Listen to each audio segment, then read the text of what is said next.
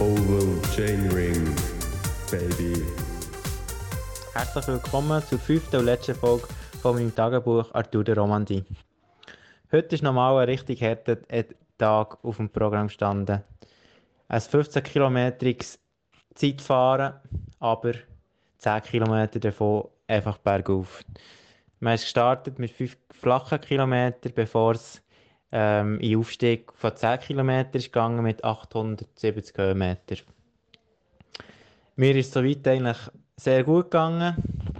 Gestern habe ich euch gesagt, ähm, dass ich wieder mit dem Zeitfahrvelo die ganze Strecke absolvieren habe mich aber, am Morgen nochmal umentschieden, weil ich gesehen habe, dass es relativ viel Rückenwind hat und darum habe ich mir so ein bisschen ausgerechnet, dass ich auch äh, nicht unbedingt mega viel Zeit verliere, wenn ich äh, mit dem normalen Velo fahre und er dafür aber äh, beim, beim Auffahren kann von dem bisschen profitieren. Und habe dann einfach hinten ein Scheibenrad drin äh, und bin so gefahren. Die meisten, also viele, haben ähm, einen Bikewechsel gemacht, also haben nach den 5 Kilometern auf das Strassenvelo gewechselt vom Zeitfahrvelo. Ähm, ob das wirklich viel schneller ist, ist schwierig zu sagen, weil man verliert schon auch bei so einem äh, Velowechsel rund 20 Sekunden, würde ich es mal etwa schätzen. Ähm, ja, und es tut natürlich den Rhythmus brechen. Und ich habe einfach, ähm, ich habe noch nicht alles investiert auf diesen 5 Kilometern und dann wirklich, als ich Hogger reingefahren bin, habe ich nochmal alles aus mir rausgeholt und bin grundsätzlich zufrieden, habe ein gutes Pacing hergebracht und ja, im Ziel habe ich jetzt 5 Minuten auf einen Sieger verloren, auf, äh, auf einen Vlasov, also wirklich einer der weltbesten Fahrer. Ähm, ja, ist schon noch etwas, was ich auf die verliere, aber es ist schön mal zu sehen, wo das ich anfange stehe. Aber ich war wirklich auch sehr, sehr froh, gewesen, als ich endlich den Zielstrich überquert habe. Obwohl es auch ein bisschen, ja, es ist auch schön gewesen, dort raufzufahren, es richtig viele Leute hatten, die gefähnet haben. Ähm, war wirklich eine coole Erfahrung. Gewesen.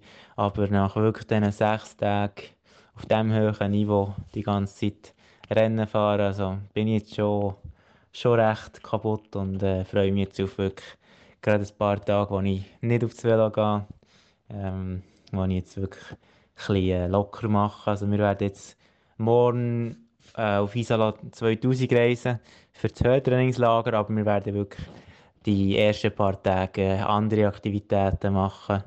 Ähm, ja, ist, ist eine coole Sache, das und ist auch, glaube ich, so wichtig äh, nach so einer schweren Rundfahrt, dass ich nicht gerade äh, überdrehe und wirklich noch ein bisschen erholen kann. Aber natürlich, was wirklich sehr, sehr cool war, ich bin so zum Superkompatibilität ähm, gewählt worden, also zum ähm, ähm, aktivsten Fahrer der ganzen Tour de Romandie. Hat mich natürlich auch sehr, sehr gefreut, dass ich dort noch einmal aufs Podium gehen konnte. Ähm, und ja, äh, das Ganze nochmal aufsuchen und auch einen guten Batzen noch für das Team geholt habe. Äh, und äh, schöne Uhr, nochmal eine Kaffeemaschine. ja, es war eine coole Erfahrung und äh, cool, dass wir das jetzt noch so haben können holen und äh, ja, wie gesagt, jetzt geht es ins Trainingslager, bevor es dann mit der Alp Tour weitergeht und dann, je nachdem mit dem Baby Giro oder mit dem Nations Cup Course de la Paix. Ähm, genau, das ist noch nicht ganz klar. Ja, und äh, wirklich eine sehr, sehr coole Woche gewesen, jetzt an der Tour de Romandie ähm, kurzfristig aufgeboten worden.